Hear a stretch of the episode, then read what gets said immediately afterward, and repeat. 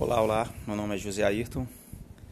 Estamos aqui na luta contra esse corona e me veio ao coração de trazer uma palavra para aqueles que estão aí doentes também, que têm sentido sintomas de febre, dores de cabeça, dor no corpo e uma das principais é a falta de ar.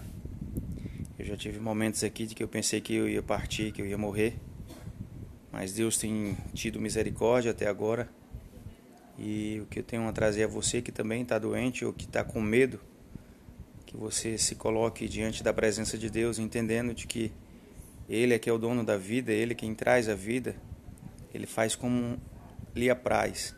Que você possa crer de que esse Deus nos ama com um amor muito mais excelente, mais excelente do que os nossos pais, do que os nossos pais têm por nós ou de que nós temos pelos nossos filhos. Deus deseja o melhor para nós e do que eu aprendi dessa pandemia é de que Deus tem nos chamado a um arrependimento genuíno, a reconhecer a soberania dele, a reconhecer de que precisamos dele.